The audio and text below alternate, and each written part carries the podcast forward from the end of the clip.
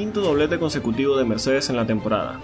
Ferrari ni está ni se le espera. Hablemos de eso. Bienvenidos a un nuevo episodio de Efecto Coanda. Estamos en el episodio final de temporada. Campeón Lewis Hamilton de piloto constructores. Campeón Mercedes de. Ya, no, no ha terminado la temporada. Ah, no, carrera 5. Todavía tenemos 16 carreras por delante. Yupi. Con nosotros, Alex Reyes y Rubén Carballo. Señores, ¿cómo están? Ya, ya, ya.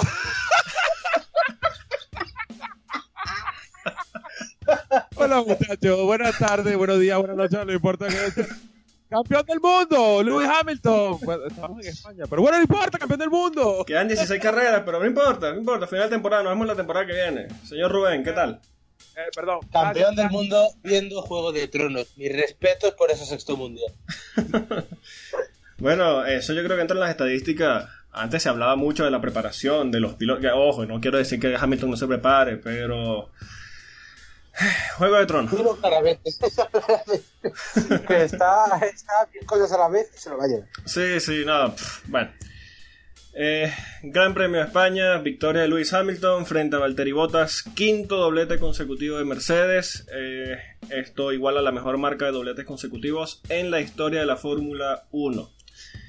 Eh, repasemos la parrilla. En tercer lugar terminó Max Verstappen, delante de los dos Ferraris. Cuarto lugar eh, Sebastian Vettel. Quinto lugar Charles Leclerc. Sexto lugar Pierre Gasly. Séptimo lugar Kevin Magnussen.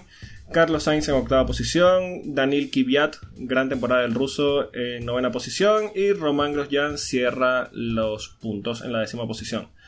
Eh, fuera de los puntos tenemos a Albon, Richardo, Hulkenberg, Raikkonen, Sergio Pérez, Giovinazzi, Russell y Kubica. Los retirados fueron eh, Lance Stroll y Lando Norris. Eh, bueno, de Mercedes no hay nada que decir. Creo que ya todo está, está dicho. Eh, como todos los equipos, llevaron mejoras para España. El equipo Ferrari, como ya se está eh, diciendo eh, alrededor de todo Internet, en vez de llevar mejoras, llevó peoras. Parece que está más lejos ahora de, de Mercedes. Y bueno, quiero que ya, bueno, Mercedes ya no hay nada que decir. Vamos a hablar de nuestros amigos de Ferrari. de- Sí, sí, sí. Quiero saber sus opiniones. Yo voy a respirar profundo. Los micrófonos son de usted, eh, señor Carballo. De, de Ferrari me estás hablando. De Ferrari. de Sí, Ferrari. por supuesto. Bueno, yo, le- yo le pido a la escudería Ferrari que entregue las armas y se disuelva como organización terrorista después de este fin de semana tan nefasto. A Iñaki Rueda eh, que, o sea, que se exilie de Europa. Iñaki Rueda, que nos está escuchando, por supuesto. Por supuesto, que a Sudamérica Hola, tampoco vaya y que se vaya a un templo tibetano o a lo más profundo de Tailandia. Y, y ya está, poco más. Eh, creo que es la peor carrera estratégica que he visto del equipo de la Fórmula 1. He visto errores gordos que han costado mundiales. Ferrari, Abu Dhabi 2010. Pero que un equipo haga seis o siete fallos gordos de estrategia así porque sí, En la misma en, carrera. un- en la misma carrera, en apenas dos horas de, de martirio chino, y, y luego tengan, o sea, en un fin de semana en el que han dicho abiertamente ya que bueno, que el coche no da para más, cuando hace 10 semanas estabas dominando aquí tan tranquilos, eh, en fin, eh, un desastre. Yo me compazco de ti como ferrarista porque esto es horrible, y esto es lo peor para Ferrari, que quedan 16 carreras. Quedan 16 carreras. Bueno, yo voy a resumir esto de la manera más cómoda que se pueda porque realmente de Ferrari no hay que seguir hablando más porque eh, realmente, coño, es difícil. Voy a tomar 5 de una 5. de los mejores tweets que yo he leído en mi vida, que es pluma de nuestra gran amiga Gabri- María Gabriela Manso y que dice Saludos, Gaby. Se equivoca con la estrategia, no importa cuándo leas esto. Bueno, no hace falta ser Nostradamus para entrar Sí, en ese el- terreno el de los es que de sí Ferrari, Nostradamus porque pero ese tweet lo puso ella el 16 de septiembre del año pasado. Ay, Dios mío. Eh, Bueno. eh, realmente, eh, tengo más de 30 años viendo la Fórmula 1, he visto eh, equipos buenos, he visto equipos malos, he visto eh, aciertos y errores y realmente lo de Ferrari, Iñaki Rueda y esta temporada 2019 de la Fórmula 1 juega en una liga solo ellos, porque eh, para muestra un botón, paran a Charles Leclerc bajo bandera amarilla para sacarle las gomas duras. Y cuando todo el mundo pensaba, bueno, cuando se vaya el safety car va a quedar 12, 10 vueltas, eh, vamos a ponerle las gomas rojas. No, vamos a ponerle las gomas amarillas porque eh, Iñaki Rueda es el Dungeon Master de Ferrari. Entonces, mira, le ponemos la amarilla y la roja. Soy el Dungeon Master, ponle las amarillas. ¿Qué necesidad tiene Ferrari de, bueno, no sé. Eh, lo, mejor es que te ha sido, lo mejor es que te ha sido directamente al quinto error, obviando toda una lista. sí, sí, a ver, antes de yo, yo decir mi, mi opinión sobre esto, el señor Rubén Carballo hizo una lista, eh, que la publicó por supuesto en, su cuenta en Twitter. Eh, vamos a repasarla. ¿Tienes la lista a mano por ahí? Eh, sí. Bueno, pues la lista de errores de Ferrari hoy es la siguiente. Empezamos por el principio de carrera, que es una orden de equipo tardía con Charles Leclerc. Charles Leclerc más rápido que Sebastián Vettel. bueno, pues no le han dejado pasar en el comienzo de la carrera. Eh, le han retenido detrás bastante. Bueno, esto hay que decir que empieza por la salida realmente. Eh, que yo por aquí, por cierto, quiero mm, eh, apoyar a Sebastián Vettel, algo que lo he hecho mucho durante este año, pero si nos ponemos en contexto, arranca la carrera, Hamilton ataca a Bottas y le adelanta, pero por el exterior ataca a Sebastián Vettel a la vez eh, intenta adelantar a Botas y eh, se va un poquito fuera, pero yo quiero aplaudir su valentía. Una gran largada de Vettel, por cierto. Muy, muy buena largada de Vettel. Ha tenido esa mala suerte de irse por fuera y ha quedado tercero y le ha empezado a atacar Vettel. Y, o sea, Leclerc, perdón. Eh, pero de verdad esa valentía yo la aplaudo porque le veía más como una hermanita de la caridad este año. Y, me ha encantado. verdad que me ha encantado. pero claro, le ha metido un planazo al neumático, el neumático blando, si no recuerdo mal, que ha hecho que perdiera mucho ritmo y han tenido a Leclerc detrás de él eh, con un ritmo evidentemente superior o como tú a le dirías, obscenamente más rápido. Eh, ¿Cuánto han sido? ¿Dos vueltas o tres que nos han hecho perder? Sí, dos, tres vueltas, sí, más o menos. Bueno, pues la diferencia con Verstappen creo que ha sido de cuatro segundos cuando por fin le han dejado pasar. Sí. Eh, en un movimiento de Vettel en la primera curva. Y, y, creo que de 12 segundos ya con los Mercedes o algo así, o sea, creo. Eh, corregidme si me equivoco, posiblemente me equivoco. Pero creo que Mercedes ya se había ido, sobre todo Hamilton. Sí, sí, ya, se había escapado, sí. Ha, sido un paseo militar en la primera vuelta. Luego el siguiente ha sido la parada, primero de Vettel y luego de Leclerc. A Vettel le han parado pronto con ese planazo del neumático y han decidido poner las dos paradas. Eh, y luego una parada de Charles Leclerc, pero es que las dos han sido malas. El mismo error con la rueda trasera izquierda. 4.4 segundos cada una, por cierto. 4.4 en ambas, mientras que Mercedes estaba haciendo las paradas en 2,6. Sí. o sea, facilitando el trabajo, el paseo y todo. Eh, y ahí le han dejado ya atrás a los dos. Bien. En la parada de Charles Leclerc le han cambiado de blandos a duros que es el único que ha puesto duros en, en toda la carrera. Sí. Eh, alguien que me explique eso a mí, por favor, porque realmente, o sea, todo el mundo saca de las rojas a las amarillas. No, a ti te vamos a sacar las rojas y te vamos a poner las blancas. Eh, ¿sí? yo, yo, yo eh, como fan acérrimo de, de Leclerc, que, que, creo que todos conocen, y si no, pues sorpresa. Pero casi rompo la tele. O sea, cuando es blanco digo, no puede ser, no puede ser. Bueno, eh, hay, hay una, una, un, detalle aquí que... Esta decisión, esta decisión de, de ponerle... Sí, sí. Ay, Dios mío, estoy, estoy con las manos en la boca. Esta decisión de ponerle las gomas duras a, a, a Leclerc, yo la entiendo en cierto punto. Esto un poco como Captain Hindsight, este, ya viéndolo después de la carrera, porque hacia el final de la carrera, antes del safety car, bueno, antes un poco antes del safety car, se está viendo que las gomas blandas de Hamilton tenían blistering. Quiere decir que hubo cierto sobrecalentamiento de las gomas blandas, por lo menos en ese Mercedes, en el Mercedes de Hamilton.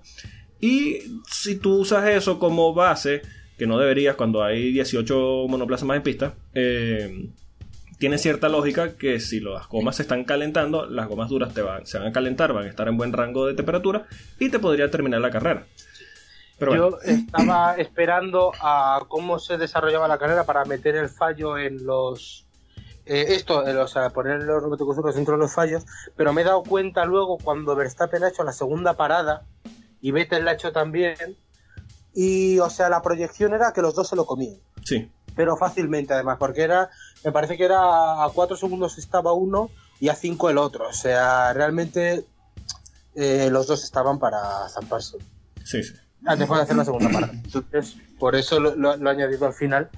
Eh, pero bueno, eh, después de esta segunda parada que ha hecho Vettel también, bueno, de- bueno, mejor dicho, después de la primera parada de Leclerc, Vettel se ha quedado detrás y ya decíamos que la estrategia de Leclerc era ir a una parada, eh, la de Vettel era ir a dos, Sí. eh, y Vettel ha llegado un momento que ha- estaba detrás de Charles Leclerc más rápido con esa proyección de la segunda parada y eh, han decidido usar las órdenes de equipo más tarde aún. No le han dejado vez pasar. le han- exactamente, le han dejado detrás, pero ha conseguido tres o cuatro vueltas también. Eh, recordamos, eh, con neumático medio, Vettel, con neumático duro, Leclerc con un ritmo más rápido de, de Vettel, y le han tenido ahí detrás, esperando, esperando, esperando, para eh, dejarle pasar luego y meterle pa- muy pocas vueltas después, Sí. para hacer la segunda parada, 24 del final, creo que era. Eh, y ahí estaba la otra. Y eh, este es el otro error que hay que tocar porque para mí a Vettel le han parado muy pronto. Para mí. Sí. Eh, creo que a ese neumático medio le quedaban algunas vueltecitas más, no sé qué pensáis vosotros, Sí, sí, sí. pero yo sí. creo que le quedaban. Eh, porque el ritmo, según han comentado en Movistar aquí, eh, no lo he comprobado, pero vamos, según decían, estaba muy parejo y era rápido todavía, que le quedaban dos o tres vueltas de neumático. Sí. Eh, y bueno, luego el, el error final, el safety car. Este va dedicado a Alex Reyes, que le ha puesto especialmente nervioso. el safety car provocado por un accidente de Lando Norris y, y Stroll. Bueno, para mí de Stroll al Norris, que no ha dejado ningún espacio Sí. y ha habido accidente. Eh, Lance Strolling. Y bueno, pues eh, el safety car que ha terminado de cargarse la carrera de Charles Leclerc eh, porque bueno, acababa de parar Max Verstappen, no recuerdo mal, eh, la, la la parada gratis, a Hamilton le han parado nada más salir el safety car y de repente Leclerc se ha encontrado con esos neumáticos duros, con todo el pelotón detrás que le iba a adelantar, al final solo le han pasado eh, Vettel y Verstappen también y bueno, eh, le han dejado al final con los neumáticos eh, medios en vez de los blandos con 14 vueltas para final, me parece. Con 14 o 13, Sí, con muy sí. pocas vueltas. Sí, muy pocas vueltas. Que este es el otro error que yo no hemos entendido nadie. O sea, le han dejado quinto, que ya no podía recuperar ninguna posición y sin posibilidad de luchar por nada. Sí. Eh, A ver. Y, y si realmente queremos englobar, y aquí para terminar, eh, nosotros tenemos desde, desde el efecto Quanda, desde el segundo episodio del efecto Quanda, que el gran error que tiene Ferrari es un error de puesta aerodinámica. Entonces, este es el gran premio donde todos los equipos aprovechan para traer novedades, eh, todo aquello. ¿Y qué trajo Ferrari? Un motor nuevo. O sea, lo único que realmente le funciona a Ferrari, no, vamos a traer un motor nuevo. O sea, ¿y la aerodinámica? Ah, No, a ver, ¿por ellos qué? sí, sí llevaron un- una mejor aerodinámica. Ellos tenían una- un gran paquete aerodinámico que tenían que llevar, o que iban a llevar a, a Barcelona. Lo adelantaron a Bakú. No le funcionó. Entonces, para eh, Canadá, ellos iban a llevar eh, un nuevo motor. Lo llevaron para Barcelona junto con otras mejoras aerodinámicas y no funcionó. Ah, Entonces, bueno, eh, Eh, o sea, las peores de Ferrari. las peoras de Ferrari. Bueno, Iñaki bueno, Rueda. le, hemos- dado, muchas largas aquí hablando, dejando que se respire. Ok. Alex, ¿qué opinas tú? Ok, imagínenme. espera, porque para, re- para rematar, espera, espera, Ok, para ok, rematar ok, el ok, error ok. de la, la lista de errores, que es que, o sea, lo de Vettel, la segunda parada, que decíamos que era muy pronto, ah, eh, para confirmarlo, o sea, ha salido detrás de Gasly. Detrás de Pierre Gasly, Detrás de Gasly. segundo sí. Red Bull, a, a- a- cuando a muchísimo de Verstappen, y en vez de aguantar en pista siendo más rápido que Gasly, la han sacado para quedarse detrás. Sí, Ya sí, está. total. Ahora sí, soltamos a la bestia, Bueno, Dracaris, y señor Iñaki Rueda. Dos puntos. Señor Iñaki, bueno, para quien nos está escuchando y no sepan quién es Iñaki Rueda, Iñaki Rueda es el jefe de estrategia de Ferrari, el responsable, bueno, bien. no vamos a no vamos a, caernos a mentiras, no vamos a decir que Ferrari sin error de estrategia va a competir de tú a tú con Mercedes. No es así. Mercedes está siendo muy superior en cada aspecto y por supuesto Ferrari estaría atrás. El problema está cuando vemos ya después del Gran Premio de España la tabla de pilotos del campeonato de pilotos y vemos a Max Verstappen delante de los dos pilotos de Ferrari. Ahí sí tenemos que meter las manos eh, no, meter las manos en el fuego, sino meter las manos en el fuego de Iñaki Rueda, jefe de Ferrari, de, jefe de estrategia de Ferrari, porque son sus decisiones las que tiene a los pilotos de Ferrari y a Ferrari en esta posición. Iñaki Rueda nos está escuchando, saludos. Un saludo hoy que estamos grabando, domingo aquí en Latinoamérica, es el Día de las Madres. Un saludo a la mamá de Iñaki Rueda.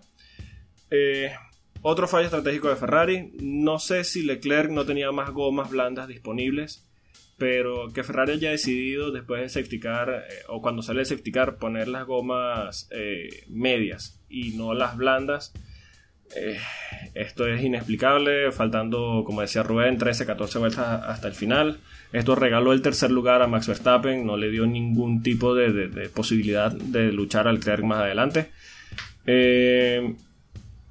la pregunta que sale de todo esto ya hemos tocado carrera tras carrera.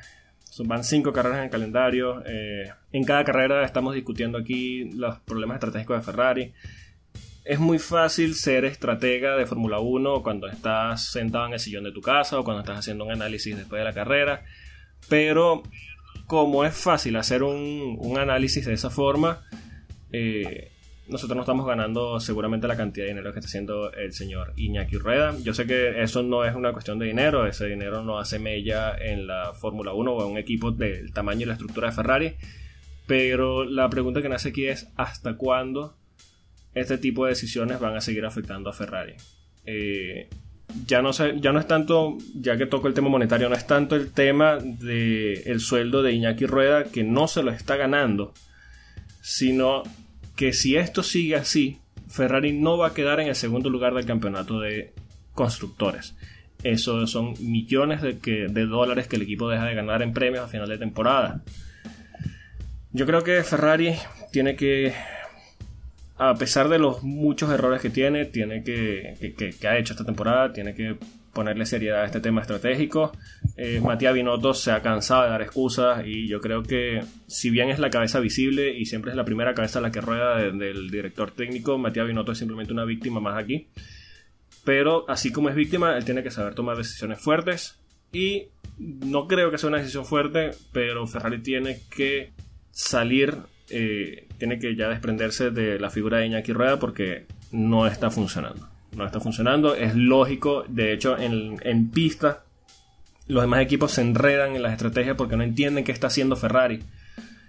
Y yo creo que por un tema moral, si no es Ferrari el que sale de Iñaki Rueda, es Rueda el que debe salir de Ferrari. Basta, renuncia. Y bueno, dejemos el tema de Ferrari hasta acá. Pasamos a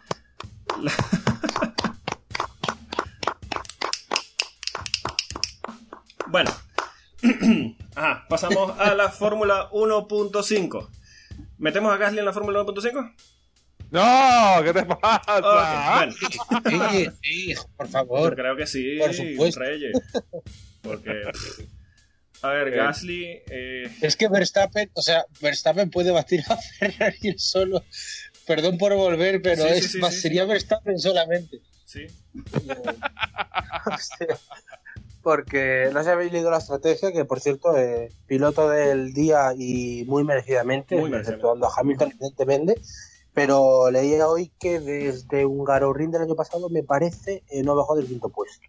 Sí, no, no, eh, es un pilotazo. A ver, no vamos a descubrir el talento de Max Verstappen acá. Como tú dices, él solo está batiendo a Ferrari porque Gasly no está haciendo nada ya lo adelantó los dos pilotos de Ferrari que en teoría y en pista, de hecho, son superiores, muy superiores a Red Bull. Eh, pero bueno, saludo de nuevo a la mamá de Iñaki Rueda, feliz día de las madres. Eh, eh, pero sí, a ver, Verstappen no es un piloto, me parece injusto que sea la, la, la, la referencia porque sabemos que es un talentazo, un fuera de serie y Gasly está teniendo problemas para adaptarse a Red Bull. Pero la Fórmula 1 es un deporte que va muy al cuello de cada una de las personas que integra un equipo, llámese ingeniero, llámese mecánicos, a menos que te llames Iñaki Rueda, pero... Eh,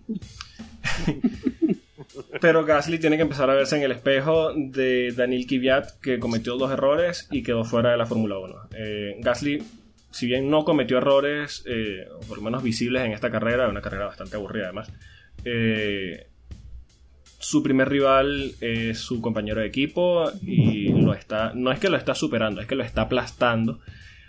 Y Albón está haciendo bastante mérito para que, no, para que lo suban, pero sí para que lo tengan en consideración. Kvyat está haciendo una temporada bastante buena también en Toro Rosso. Y eh, ya eh, Red Bull está armando de nuevo su, escuela junior de, pilotos y se ven talentos bastante interesantes allí. Yo tengo dos palabras. Patricio O'Ward. Exactamente, Patricio O'Ward es una joya que está hoy en día en Indy, un piloto mexicano eh, está corriendo en India, en Estados Unidos, es un talentazo, es un piloto joven, eh, lo firmó el equipo Red Bull para su junior team y actualmente posee los puntos suficientes para tener la superlicencia. Yo siendo Gasly me preocuparía bastante porque hoy de los cuatro pilotos que forman parte de la familia de Red Bull que están en pista, él es el eslabón más débil. Y Patricio y no nada más eso, Alex es Helmut Marco salió diciendo cuando lo firmó, nosotros queremos a Patricio Ward en Fórmula 1 en el año 2020. Sí, sí, sí. Entonces, para que pues, ¿Cómo? Para que él entre en el año en el 2020, para que él entre a Fórmula 1 en el 2020, eh, Pierre Gasly se tiene que ir o se apura o se va. Y si alguien es dracónico con su medida, más dracónico que Ferrari, es Red Bull.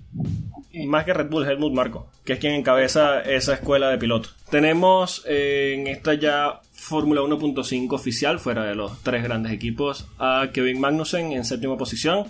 Eh, muy divertida la carrera de Magnussen, que obligó a Grosjean a, inventarse una nueva pista siempre que tú escuches por la radio a Gunther Steiner, siempre va a ser divertida la carrera. Siempre, siempre. Sí, sí. el, problema es que en Barcelona no hemos oído muchas radios. la, la, la, un poquito a lo suyo. Sí, eh, tenemos también en octava posición a Carlos Sainz, de nuevo eh, McLaren puntuando, está puntuando con bastante regularidad esta temporada. Eh, también hay que estar claros en que este octavo lugar le cayó del cielo a Carlos Sainz por el incidente entre Lando Norris y Lance Troll en la curva 1. Eh, Kvyat en novena posición, eh, una gran temporada que está haciendo el ruso, bastante sobrio, bastante, una conducción bastante buena. Eh, y en la décima posición tenemos a Grosjean, que cerrando ya los puntos, que al final de la carrera Grosjean parece que se estaba aburriendo y se empezó a inventar su propio circuito. Eh, a la recta principal la estiraba como 50 metros, se saltaba la curva 1, entraba a la curva 3 como le da la gana. Entonces, lo ha hecho tres veces, ¿no? Lo ha hecho tres veces, tres veces consecutivas. Tres, tres veces en tres vueltas consecutivas. Entonces, esto es maravilloso, ya conocemos a Grosjean. y, las palabras de Gunther Steiner entre aquí, we look like fucking amateurs. Eh, exactamente. Exactamente, fue, lo que hizo Grosjean. Que por cierto, eh, estaba comentándose bastante de por qué Grosjean hacía toda esa maroma después de irse largo en la curva 1. Para explicar un poquito el reglamento, cuando sales de largo, por lo menos en esa curva 1 en específico de, de España, eh, no puedes regresar a la pista porque hay tres curvas conectadas. Es muy peligroso regresar a la pista, entonces el reglamento no lo permite. Tienen que pasar un marcador que está al final de la curva 2 y en la entrada de la curva 3. No pueden ingresar a la pista antes de ese marcador que está allí. Entonces, esa es la, pista que se estaba, entre comillas, inventando Grosjean. Eh, para que sepan, se entienda la confusión de los que no sepan la parte técnica. Esto no tiene por qué ser tan técnico, pero la Fórmula 1 es complicada. Yo solo digo que si hubiera escapatorias decentes de grava o de hierba, preferiblemente de grava. Muchos pilotos, como es el caso de Magnus y Grosjean, que son dos locos, eh, decidirían frenar en vez de irse recto y, ir a por cualquier piloto. Hoy han sido compañeros de equipo, luego Sainz se lo ha comido también, o sea, eh, con curvas que penalizaron el error, esto no pasaría. Sí, estamos entrando en, otra Fórmula 1, esto lo hablábamos eh, recuerdo cuando estuvo Gaby aquí con nosotros, un saludo de nuevo, ya la hemos mencionado dos veces a nuestra amiga María Gabriela Manso. Besito, Gaby. Este, hablamos también de la, de la parabólica de Monza, esta, esta curva que era mítica, o, sigue siendo mítica por historia en la Fórmula 1, que eh, una curva derecha bastante amplia, con una escapatoria que era de grava y la reasfaltaron, entonces se pierde todo el riesgo de esa curva. Eh, bueno, estamos hablando de una Fórmula 1 más conservadora de lo que debería. Pero bueno, eh, yo creo que con esto ya podemos ir cerrando el Gran Premio de, España, una carrera bastante aburrida. Eh, más allá de eso, no creo que, haya más que comentar. El Renault de nuevo fuera de los puntos. Eh, Alfa Romeo bajó su rendimiento bastante. Ambos Racing Point también se vieron muy, muy fuera de ritmo. Y bueno, de Williams ya hablaremos dentro de poco. Eh, quiero tocar el segundo tema, eh, que es que Chase Carey, eh, segundo tema que tenemos preparado para hoy, Chase Carey, el presidente de Liberty Media, que es la dueña de los derechos de la Fórmula 1, dijo que para el próximo año saldrán dos circuitos del calendario de Fórmula 1. El calendario actual posee 21 carreras. hay que recordar que para la temporada que viene ingresa el circuito de Sandboard, que por cierto se presenta el martes de esta temporada. El circuito de Sandboard en los países de esta temporada, esta semana. Eh, el circuito de los Países Bajos. Y eh, se habló bastante de que este circuito de los Países Bajos tomará el lugar de Montmeló. Eh, hay que, como digo, tener presente de que entra Sandboard a la Fórmula 1. siguen apostando a que entre el Gran Premio de Miami, aunque creo que esto se habló ya de que se va a dejar para 2021 y también entra Vietnam. Entonces, eh, para no seguir sobrecargando innecesariamente el calendario, Chase Carey dijo que van a salir dos pistas del calendario. Eh, quiero saber entonces eh, sus opiniones sobre cuáles circuitos les gustaría que salieran del calendario para la próxima temporada, señor Carballo. Bueno, vamos a ver. mirando el calendario, la verdad es que bueno, quitaría más de dos. O sea, realmente quitaría más de dos pero como solo pueden quedarse dos, y si digo alguno, Mónaco, eh, me ojo, eh, ok. y Chase me, me mata y, nos cierra el programa. Eh, yo uno que en el que me quedaría, o sea, que quitaría eh, Sochi. Creo que es de lo peor que hemos visto los últimos años. Circuito que no tiene nada. Sí. y las carreras son horribles dentro de la tónica general del campeonato. Yo, creo que es la cúspide de lo que significa un tilcódromo a estas alturas. Sí, sí, sí, o sea, es, o sea, sí, sí, o sea, han tenido que pasar muchos años para que eh, Tilke perfeccione su técnica y nos regale este trozo de basura. Eh, además, el circuito es feo, estéticamente, o sea, es, es, horroroso. Yo, de verdad, lo quitaría. Eh, perdona a la madre patria rusa, que hagan otra cosa, pero yo con eso no puedo. Y luego hay, eh, tengo sentimientos encontrados y eh, en el mismo escalón a dos circuitos. Que, eh, que se quede la FIA con el que quiera para quitar. Uno sería Abu Dhabi. Uy, Abu Dhabi no le perdono que nos quitara eh, Interlagos como final de temporada. Eh, soy incapaz de, perdonar eso. Sí que y el circuito no me gusta. O sea, sí que me gusta algún detalle, que sea de noche, tal, tiene algún punto que me gusta, pero lo quitaría. Y luego otro eh, que para mí está sobrevalorado es un Ring. Yo, un Ring no, no, creo que nos da. O sea, cuando llueve, por ejemplo, nuestra carrera es muy buena. Sí pero cuando es en seco es un circuito en el que es tan difícil adelantar, eh, es tan revirado, que no tiene rectas y para esta Fórmula 1 eh, le va muy mal. Muy angosto además. sí, exacto. Y si la Fórmula 1 sigue el camino que por el que va, eh, creo que le sobra a la Fórmula 1 un Garorín. Y me, me, daría pena porque en otra otro campeonato eh, sí que funcionaría bien. Pero vamos, que lo vamos a comprobar con Sambor, ¿eh? Que no, mismo aquí. Sí, y no, y aparte, ese mismo circuito de Hungría eh, para, para, España tiene un lugar especial porque ahí llegó la primera victoria de, de, Fernando Alonso, pero sí, entiendo perfectamente tu punto.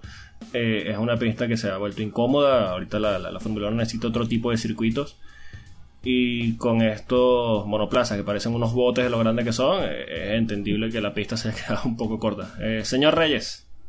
Eh, concuerdo en el asunto del el húngaro ring con, con, mi gran amigo Rubén, porque Eh, realmente la gran novedad cuando se introdujo el, el, el húngaro ring a la Fórmula 1 allá en 1986 era, era el primer circuito que se iba a la Fórmula 1 que estaba del otro lado del muro de Berlín. O sea, era una novedad. ¡Wow! Tierras soviéticas. Vamos Sí, a ver sí. cómo esto se corre allá.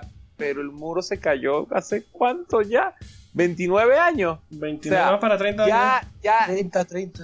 En 89. Sí, sí. o sea, o sea, el húngaro ring eh, es como que si, es como que si ya uno después de viejo le presentan a un primo que dice mira este es primo tuyo ah bueno hola cómo estás cómo te va gusto conocerte o sea eh, lo- los primeros días ok todo chévere pero después es una carga tan enorme andar con, con este tío que no conoce Ya, que no pero sabe- ¿tienes, tienes algo que decirle a un primo tuyo. Puedes mandarle un mensaje por aquí si quieres de una vez. No, no, no. Él sabe quién es, está en Panamá y bueno. Si, no- si- si por alguna casualidad me está escuchando, Es hola. contigo, fastidioso. Es contigo la vaina, pero bueno. Ajá. Entonces, el, el, el, el húngaro ring eh, ya es un circuito que es demasiado estrecho. Sí. Para estos Fórmula 1 que parecen más que botes camiones, Sí, sí. eh, no va a ayudar en nada. Eh, tiene que haber una, una condición climática especial para que la carrera se haga interesante. Y eso no es algo que sea, no, no es Malasia, porque tú dices, bueno, que Malasia que lo hacía especial, bueno, que empieza a llover. Bueno, corre la carrera 20 minutos más adelante y siempre vas a tener agua. En, en Hungaroring siempre va a ser un signo de interrogación. Sí. Eh, realmente eh, eh, es bastante complicado ya tener una carrera ahí con todo y que es la última carrera antes del parón de verano y todo eso. Pero mm, concuerdo con, con, con, con, Rubén Rubén. en ese aspecto. Pues, o sea, ya no, ya, ya perdió el, el, lo que lo hacía especial. Y eh, siguiendo en la misma idea de Rubén, hay uno de esos circuitos en el Medio Oriente que debería salir. Eh, realmente, si me pones a escoger entre los dos, para mí sería Bahrain. Porque Bahrain es un circuito que eh, realmente, como puerta de entrada a lo que pueda eh, la Fórmula 1 después de, de ese inicio que lo hacen que lo hacían afuera cuando veían a Australia, a Malasia y después iban a Bahrain, que bueno, era porque les quedaba cerca y aquello y lo otro, pero con la llegada de Azerbaiyán, con la llegada del circuito urbano de Bakú, ya no tienen necesidad de estar pasando por ahí. Además, es una carrera que es bastante problemática. Hay que recordar que no hace mucho esa carrera no se disputó por toda la, la, la- la situación eh, país que se estaba viviendo en ese momento, parte Sí. del, de, de la primavera árabe. Entonces, eh, realmente uno no sabe eh, si uno está... eh, cuál es la, la- la disposición de, de- de- de los príncipes de, Bahrain para, para sacar la carrera, qué costo humano tiene, ese costo que nosotros no sabemos. Sí. Y, y- y realmente, eh, como, como circuito, tampoco es un es uno de los primeros tilcódromos y tú dices, es como como una nube. ¿eh? O sea, realmente te, te- te sabe nada. ¿Han habido grandes carreras en Bahrain? Muy pocas, pero realmente son más las veces que las carreras han sido una patada por el culo que lo que realmente ha sido un espectáculo en pista. Sí, sí, totalmente. Eh, a ver, yo aquí estoy de acuerdo con Rubén. Yo creo que Rubén dio un poquito en el clavo con el tema de Rusia. Eh, el circuito de Sochi es intrascendente, no define nada durante el calendario, es una carrera que se ha hecho bastante aburrida. Rara vez hay una carrera buena en ese circuito, no tiene ningún tipo de mística. Eh, trataron de darle eh, un poco de, de- de- como de importancia a este circuito al hacerlo alrededor de, los estadios que construyeron para la- las Olimpiadas de Sochi, pero mm, más allá de que hay alguna toma bonita durante la carrera, eh, la carrera es pues eh, sobra, se siente que sobra. Esta carrera se siente que sobra en el calendario. Eh, no se ve que aporte nada. Eh, entiendo el tema de Hungría. Hungría también está cerca de, de ese terreno de, de que se ve que no aporta nada. Pero Hungría por lo menos tiene algo de historia y se han visto carreras interesantes, tiene ese clima cambiante, pero en Sochi, más allá de que aparezca Vladimir Putin al final de la carrera, que aparezca algún que otro francotirador encima de un techo, en pista no pasa nada. Y, y bueno, yo creo que, que esa sería una de mis opciones. Y el otro, yo creo que aquí van a estar de acuerdo conmigo, sin tener que dar razones, es Paul Ricard. Paul Ricard también. es una pista innecesaria en el calendario, es una pista que tiene cero riesgo para los pilotos, es una pista inentendible, no es nada interesante, es incómoda de ver por tantos dibujos diferentes que tiene, tantas configuraciones. Eh, los Sí. conitos no son suficientes para que uno entienda a través de una transmisión qué es o cuál es el dibujo de la pista. Entonces, yo creo que en Paul Ricard, en Francia, o acercan los muros y agregan grava, o que se vaya este desastre de pista del calendario. Sí.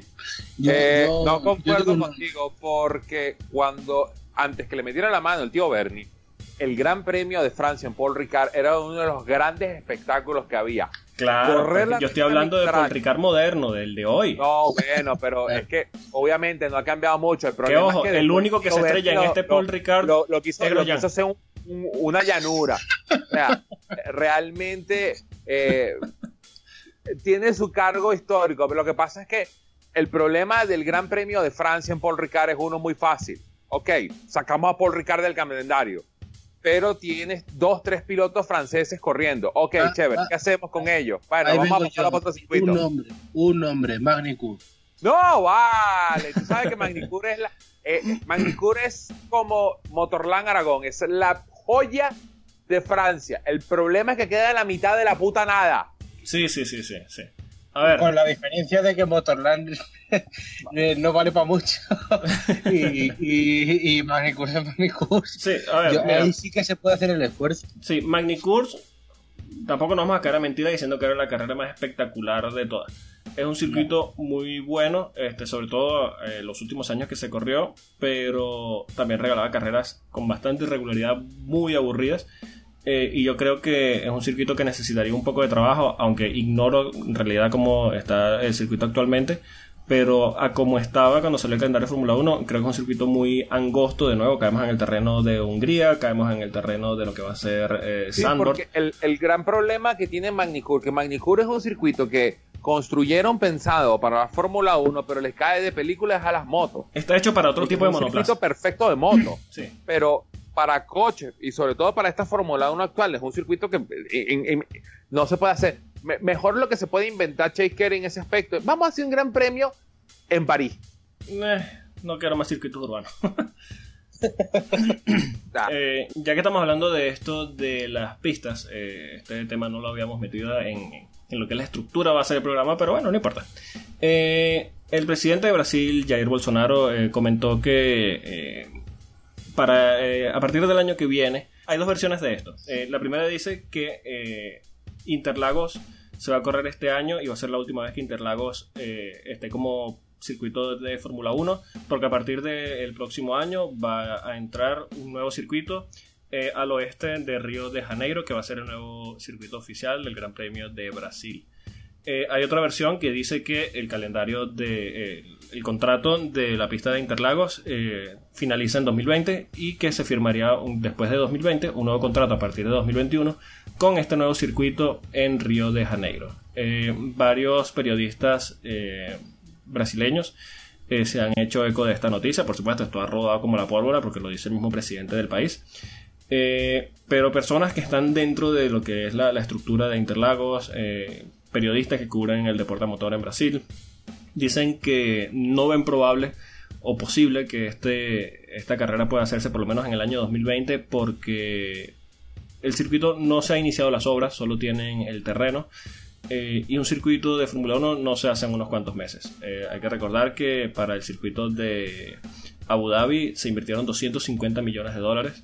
Y aunque dicen que el circuito de Río Janeiro va a ser de capital privado, hay que saber quién va a poner ese dinero. Eh, más allá de eso, un circuito no se construye en un par de meses. Es un, circuito, eh, yo creo que adaptado a las necesidades de la Fórmula 1 en el tema de paddock, en el tema de, de hotelería y, todo eso. eh, tiene que llevar un, trabajo y una estructura bastante importante que no se construye a corto plazo.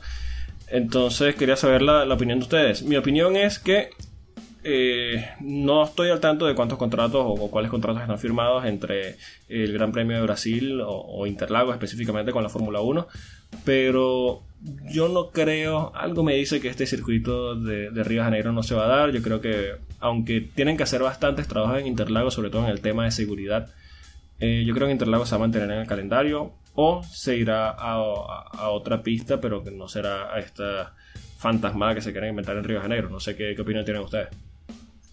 Eh, realmente para que la gente entienda, o sea, el Gran Premio de Brasil ha, ha estado cambiándose a, a- a través de su historia entre dos circuitos. El circuito de Interlagos, que es en Sao Paulo, y el circuito internacional Nelson Piquet, que ya no existe, que Sí. estaba en Río de Janeiro. Sí, Eh, realmente cuando tú te das cuenta, y en YouTube pueden darse cuenta, oye, tú ves la maravilla de Interlagos, las subidas, bajadas, es un circuito demandante, es una carrera excitante, es una carrera que siempre te regala algo, así llueva, sea seco, no importa las condiciones que donde tú tengas la carrera. Pero uno ve los grandes premios de, de Brasil que se hacían en Jacarepaguá, en el viejo circuito de, de Río de Janeiro, y eran unas, eran unas patadas en una bola, realmente. O sea, que, que, que, ¿para qué van a inventar el agua tibia eh, Jair Bolsonaro y este grupo de inversionistas privados? De inventarse un nuevo circuito en, una ciudad donde no le cabe un alfiler más. La razón por la cual el Gran Premio de Brasil no corrió más nunca en Interlago es sencillamente porque ellos necesitaban los terrenos para construir donde se iban a quedar las delegaciones para los Juegos Olímpicos de eh, Río de Janeiro. Entonces, en un circuito, donde- en, un- en un- en una ciudad donde no le cabe un alfiler más, en una ciudad donde realmente no eh, eh, está preparada, no hay más espacios amplios para meter un circuito de Fórmula 1, así lo quieran llamar Ayrton Senna, donde no hay más espacio. ¿Para qué vas a inventar meterte en un hueco de eso? ¿Qué vas a hacer? ¿Construir el circuito 50, 100 kilómetros a la afuera de Río de Janeiro? No, no, no, no. O sea, dejen Interlagos como está. Interlagos se ha convertido en esas cinco carreras claves que debe tener la Fórmula 1. Monza, Interlagos, Silverstone, Montreal y Mónaco. Aunque Rubén se arreche. ¿Qué me vais a hacer cambiar de opinión con Mónaco? eh? O sea, No, no, es, eh, es entendible lo de la- el aburrimiento de Mónaco. A ver, sí, en, dos semanas me lo contáis, ¿eh, queridos? Me contáis lo divertido que es Mónaco y lo quedáis para vosotros. Eh, Eh, anunciamos de una vez en dos semanas tenemos un programa especial con el post Gran Premio de Mónaco, pero después damos detalles. Eh, yo si me preguntáis por Interlagos, eh, a ver, yo creo que hay que abordar un tema que es el problema de Interlagos, que es eh, la situación de Brasil, más que nada. O sea, yo creo que Interlagos es el reflejo de Brasil en los últimos años, Sí. con equipos quejándose de robos, de atracos, eh, las intermediaciones del circuito. Ya ha las pasado los últimos tres años. Cerca. Sí, exacto. O sea, realmente yo creo que la situación de Interlagos es insostenible. Sí. Pero yo creo que no hay que actuar contra Interlagos, sino con eh, la seguridad del circuito, porque un país está cogiendo una prueba mundialista del campeonato más importante de cuatro ruedas, y yo creo que tiene que prever ciertas cosas. O sea, eh, quiero decir, es Paulo, o sea, no es eh, una ciudad perdida, vean lo del Amazonas, ¿sabes? O sea, es, es una gran ciudad. Entonces, yo creo que tenían que haber actuado ahí. Es- también Interlagos tenía el problema de que no cabía ni un alfiler.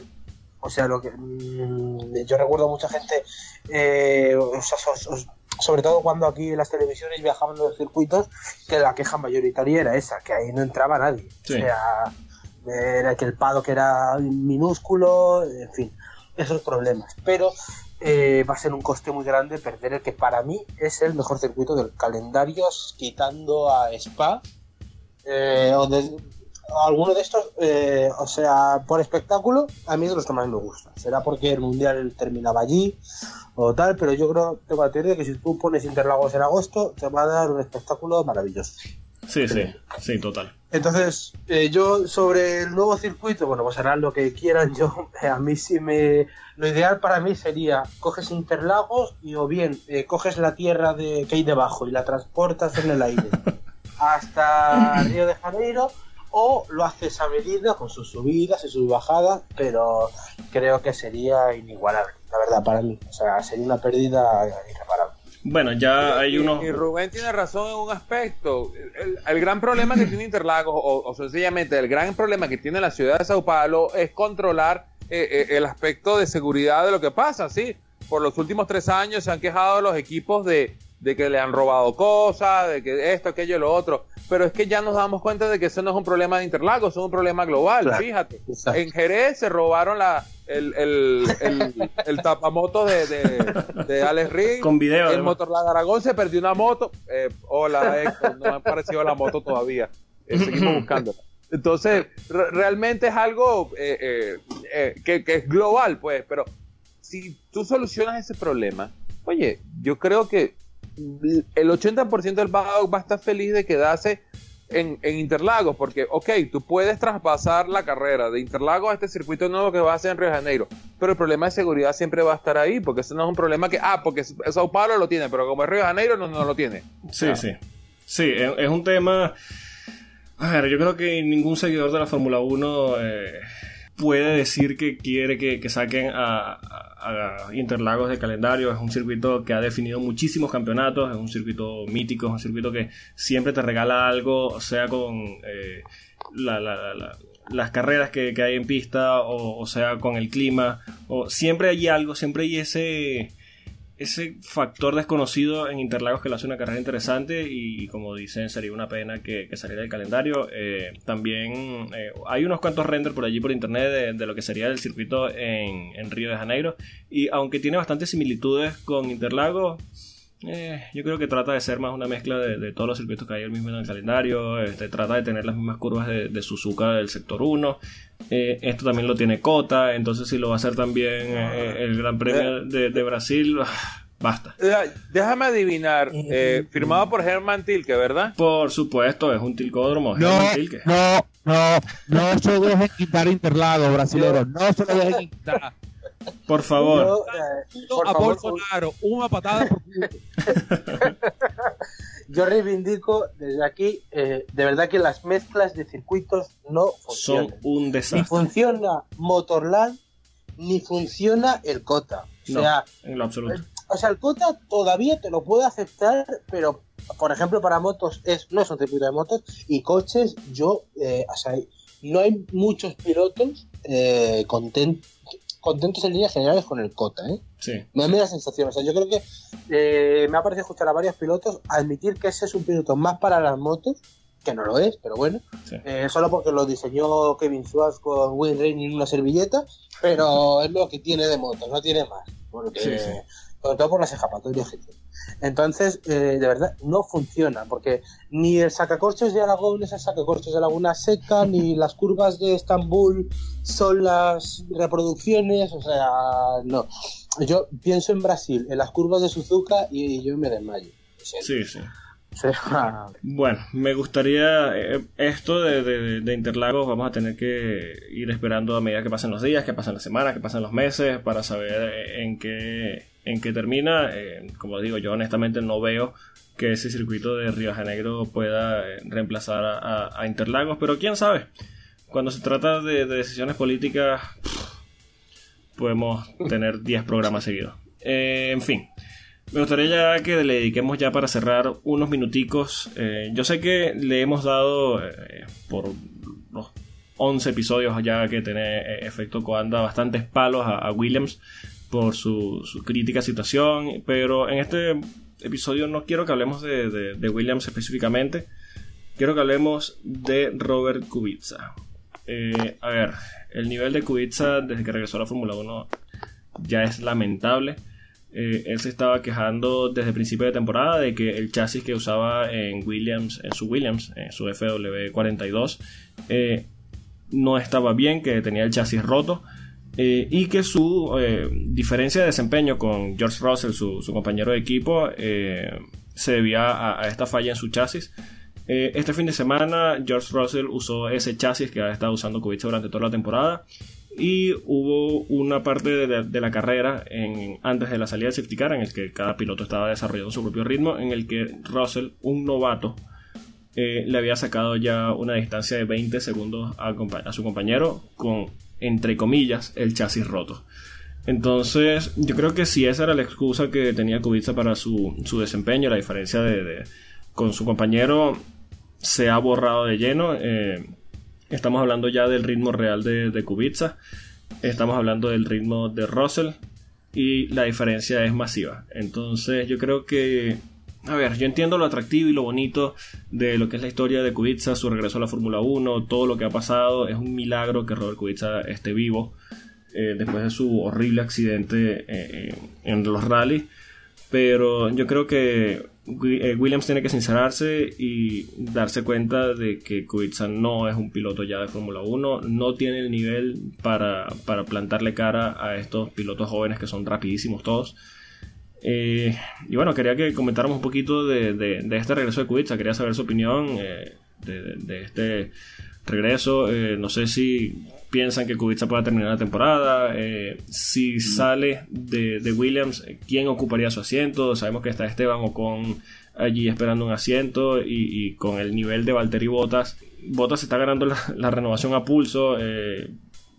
Ocon está esperando ese asiento en Mercedes, pero si renuevan a Bottas tendrían que buscarle sitio en otro lugar. Eh, podría ser Williams, que tiene esos motores Mercedes. No sé qué, opinión tienen ustedes. Ya, que estoy hablando con Esteban Ocon en este momento para ver qué opina él. Ok, pregúntale. Eh, que lo pensaría. Entonces, eh, yo creo que eso, eso resume todo lo que... hablar de Robert Kubica, ¿qué vamos a hablar más de él? cuando empezó la temporada fue esa feel good story, de verdad después de todo este tiempo de, recuperación, de él intentarlo, intentarlo, intentarlo, que por fin le dieron la oportunidad, pero eh, es esa feel good story que se va cayendo a pedazos y te das cuenta de que eh, realmente no, no ya, ya no es lo mismo, Robert, eh, disculpa. sé que tienes tus legiones de fans, ya sabes, o sea, ya no es lo mismo, ya esto es una generación totalmente nueva y yo creo que lo mejor no tanto por el bien de él, por el bien de William, que se haga en un lado y que le dé paso a alguien nuevo que sí pueda, junto con George Russell, sacar o intentar sacar a William del hueco donde ellos mismos se metieron. Entonces, Esteban Ocon me parece una buena idea. Pascal Verlaine puede ser otro, que es otro piloto, fue, o sigue siendo otro piloto Mercedes, lo que pasa es que ahora está corriendo aspiradora. Eh, pero, o, el mismo Stoffel Van que está corriendo aspiradoras con Mercedes. Aspiradoras con Mercedes. Eh, entonces, eh, tiene dónde escoger, sí, tiene dónde escoger, pero realmente es quien quiere venir a, montarse en el Titanic cuando el Titanic se está hundiendo. Yo de. primero de, de Kubica, a ver. yo recuerdo que a principio de temporada, justo en Australia, lo traje, porque ya en aquella eh, carrera quedó a una distancia considerable de Russell, pero decíamos, bueno, igual vamos a darle el beneficio de la duda porque acaba de empezar, es su vuelta, tal. Eh, venía a hacerlo relativamente bien en los test que había hecho con Williams, en fin. Pero yo creo que se ha demostrado claramente que no, que no está para, para pilotar un Fórmula 1 por mucho. Aparte de que los Williams, ya hemos dicho, son un desastre. Saludo desde aquí a mi querida Claire, que hoy ya tenía sus coches doblados en apenas 15 vueltas. Enhorabuena por el trabajo. Eh, pero, o sea, ¿qué va a hacer? aparte de eso, eh, es que Russell se lo está zampando y ponerle en valor también a Russell. sí, sí, por supuesto. Talentazo. Sí, exacto. Y se lo está comiendo y tal. Yo, eh, de verdad, no me da mucha pena, pero creo que el hueco en la Fórmula 1 se le, o sea, se le acaba, no, debería tenerlo. Eh, viendo estas cosas, a mí me extrañaría que llegase al final de la temporada, ni siquiera ya 2020. Ah, me veo a, a Claire diciéndole a Toto, oye, te cuelo aquí Esteban, pero dame un poquito de dinero, que si el chasis tal, tengo yo a, a Paddy que no puede, en fin esas cosas, esas promesas. Eh, de verdad, a mí me extrañaría mucho que acabara la temporada y que no le sustituyeran y, sacaran algo de provecho de, Mercedes, porque es que a este ritmo Williams tampoco va a acabar la temporada. O sea, siendo sinceros. Sí, sí, sí, a este paso. Yo creo que los problemas de Williams, no, cada, día aparece uno nuevo, encima eh, se suma este esta historia que eh, podría ser para redimir a, a Kubica y, termina siendo un desastre. Esa semana, aparte de lo del chasis, eh, no sé, porque me pareció leer, vosotros estaréis más informados, eh, creo que llevaron algo de alguna actualización aparte del chasis y las probó Russell y dijo que, él estaba conforme, que muy bien, eh, que iban perfectas y pues relativamente y Kubica dijo que no, que eso no funcionaba. Que, Sí. Sí, Russell dijo que llevaban unas actualizaciones muy prometedoras. Eh, Kubica sigue siendo, a ver, desde antes de su accidente, cuando en su primera etapa en la Fórmula 1, a final de los años 2000, eh, Kubica siempre ha sido un tipo que, que habla claro, habla a la, cara y se pueden tomar sus declaraciones como muy duras. Eh, Kubica yo creo que esta temporada se ha dedicado a darle palos a, su propio equipo, a Williams. eh, se entiende desde cierto punto de vista que un piloto esté molesto porque eh, el equipo no tiene eh, no tiene repuestos para monoplaza, eh, tiene que cambiar su estilo de conducción porque si pasa por un bordillo se desarma medio coche. Entonces eh, se entiende que haya cierta molestia de parte de, los pilotos, pero a ver, Kubica yo creo que tiene que bajar el tono. Eh, él podría exigirle al equipo de forma clara si estuviese pasándole por encima a su compañero y poniendo el monoplaza donde no donde no merece estar, tal vez, como hacía eh, Alonso, el mejor ejemplo de esto. Eh, pero yo creo que algo está muy mal en Williams eh, y, y lo de Kubica yo creo que es la guindilla sobre el pastel. aunque también tenemos que hablar, o sea, es verdad que, que Williams patrocinadores muchos no tiene, Sí, pero vamos a ver si su supervivencia no depende del nombre de Kubica. Que esa es otra cosa que habría que mirar, porque igual por eso no puede encargarse. pero Kubica está, no, no estoy enterado de esto, pero Kubica ya está llevando patrocinadores a- al equipo. No, no lo sé, es lo, es lo que no sé, pero eh, mi duda es si eh, hay patrocinadores que están apostando por el equipo precisamente porque está Kubica. Esto podría ser también. Claro. Eh, que igual Williams está atada de pies y manos. Bueno, Bueno, no, no tanto porque también está eh, esperando en recámara desde hace ya 2-3 años Nikita Mazepin, que eh, viene de una familia de muchísimo, pero muchísimo dinero, que de hecho ofrecieron ya en varias oportunidades comprar el equipo. Y yo creo que con bajar a Kubica y montar a Mazepin, así eh, eh, Mazepin no dé resultados, eh, van a tener una inyección de capital muy, muy, muy, muy importante como cuando tenían a Lance Stroll. Ah, sí, antes que se convirtiera en Stroll GP. perdón, Exactamente. eh, Sport Racing Pesa, Point, Racing Point, Force India. Ustedes saben cuál, cuál estoy hablando yo. Las Panteras Rosa. El de Villa y Mal. Exacto. Y con esto cerramos. Dame, dame fondo musical, dame fondo musical. Pueden seguir en Twitter al señor Rubén Carballo en arroba Rubén Piso TXT y al señor Alex Reyes en arroba Ethan Gilles. A nosotros nos pueden seguir en arroba efecto coanda y recuerden que pueden escucharnos y suscribirse en anchor.fm, Spotify, Google Podcast, iTunes, Apple Podcast, TuneIn y en tu plataforma favorita de podcast. También pueden eh, escuchar nuestro podcast y suscribirse en nuestro canal de YouTube. Está linkeado en nuestra página web efectocoanda.com donde también nos pueden leer artículos sobre la historia de la Fórmula 1, análisis de la temporada actual. Y bueno, nos vamos. Sí, bueno. Esta vez me toca a mí pagar la cuenta, así que chau. Chao. Un abrazo a nuestros oyentes de Radio Maranelo. Un abrazo a todos. Un abrazo a todos y feliz día de las madres Iñaki Rueda. Adiós. Adiós, chau.